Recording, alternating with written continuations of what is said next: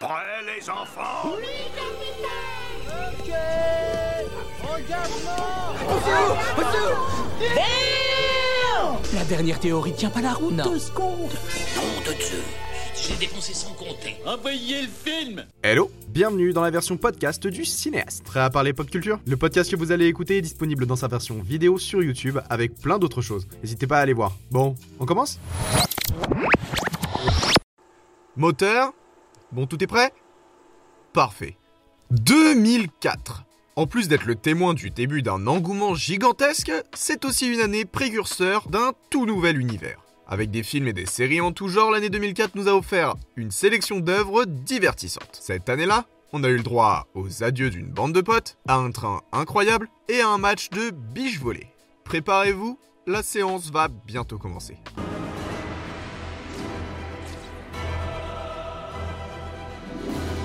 Pour ne pas changer des bonnes habitudes, 2004 marque la diffusion du 8 millième épisode des Feux de l'amour. À cette époque, on vit les débuts de Desperate Housewives,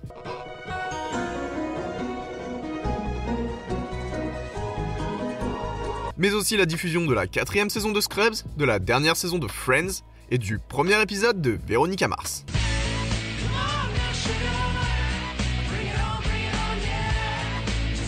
Mais l'événement télévisuel de l'année, c'est surtout le commencement de Lost, les disparus.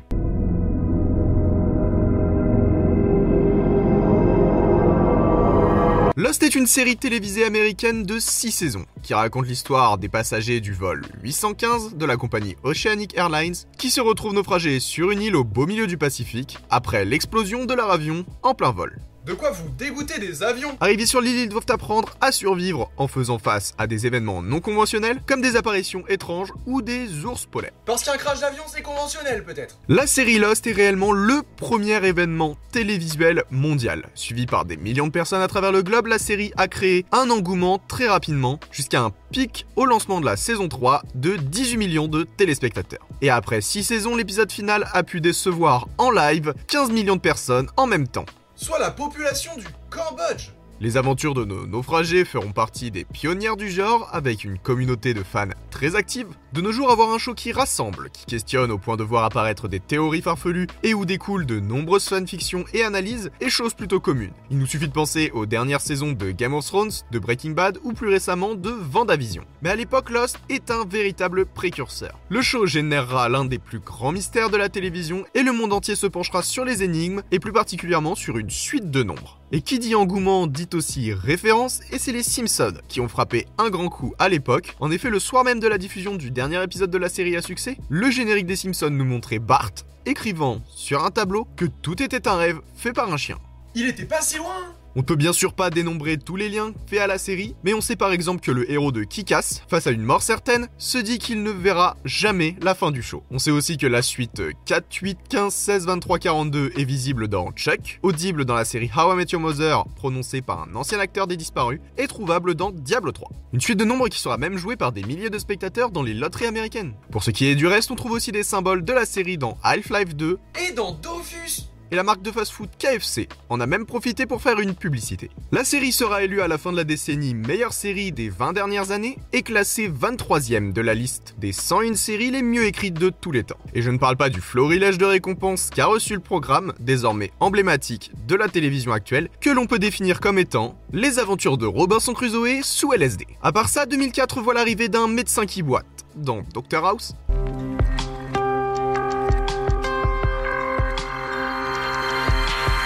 Et Stargate fait son retour avec une nouvelle série.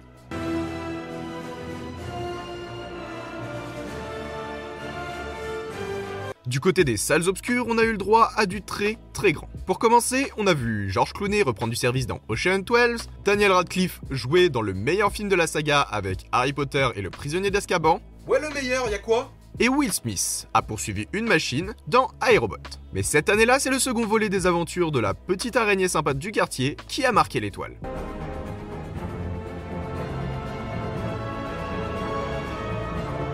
Dans ce film, on retrouve Peter qui continue à sauver le monde des petits voleurs, des grands scientifiques fous et des milliardaires trop sur deux. On retrouve une nouvelle fois Tobey Maguire, Kirsten Dunst et James Franco dans le trio de tête. Et j'adore James Franco Le tout mis en scène par Sam Raimi. Spider-Man 2 est sûrement le film de la trilogie préféré par la communauté.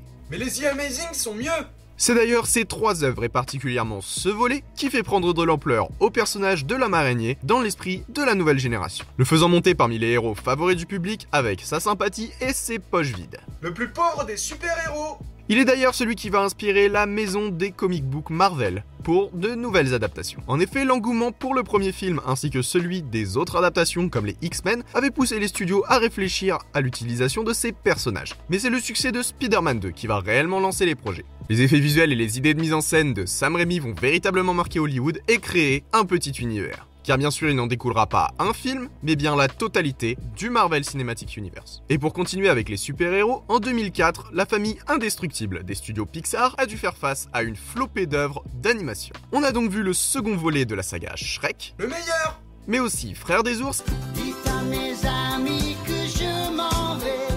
l'exceptionnel Paul Express. Et cette année-là, les studios Ghibli ont sorti dans les pays francophones un film diffusé au Japon 15 ans auparavant, le dénommé Kiki la petite sorcière. Pour ce qui est de la cérémonie des Oscars, c'est Million Dollar Baby qui a raflé la mise en remportant 4 statuettes. En plus de celle du meilleur film, une récompense a été offerte à son réalisateur Clint Eastwood ainsi qu'à la prestation d'actrice de Hilary Swank. Pour ce qui est du meilleur acteur, il a été remis à Jamie Foxx pour son interprétation de Ray Charles dans Ray. En francophonie, on a chanté avec Gérard Jugnot dans Les choristes, mais aussi avec Benoît Poulvorde dans Podium. On a vu Michael Youn et sa bande de potes dans Les 11 commandements, quand Christian Clavier et Jean Reno participaient à l'enquête corse. En outre, Quentin Tarantino nous a présenté Kill Bill Volume 2, Alain Chabat et les Robins des Bois racontaient la préhistoire dans Re, et M. Night Shyamalan nous faisait visiter le village. Avec une cote immobilière pas ouf Et une nouvelle fois, Steven Spielberg nous a émus aux larmes dans Le Terminal.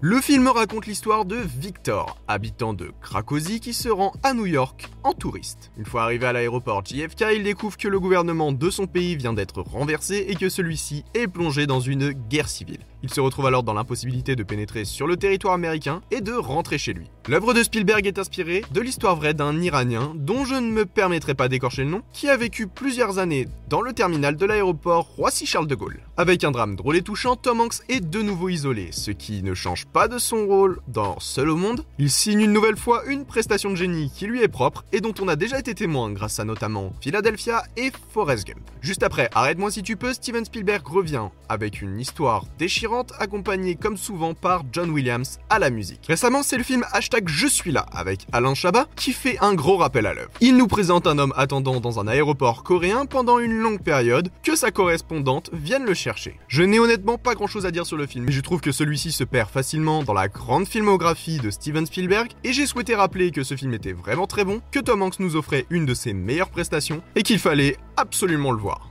En plus, il donne une astuce pour se faire du blé dans un aéroport Et vous, vous arriveriez à vivre dans un aéroport? Et cette semaine, je laisse le mot de la fin à un homme en collant. Pizza minute. Merci d'avoir écouté ce podcast. Je vous rappelle que vous pouvez le retrouver en vidéo sur ma chaîne YouTube. N'hésitez pas à vous abonner ici ou à aller me suivre sur YouTube, Instagram, TikTok et même sur Twitter ou sur les autres plateformes de podcast. Et comme toujours, partagez-le, ça fait vraiment plaisir. On se retrouve très bientôt pour de nouvelles aventures dans les confins de la pop culture. C'était votre cinéaste favori, à vous les studios.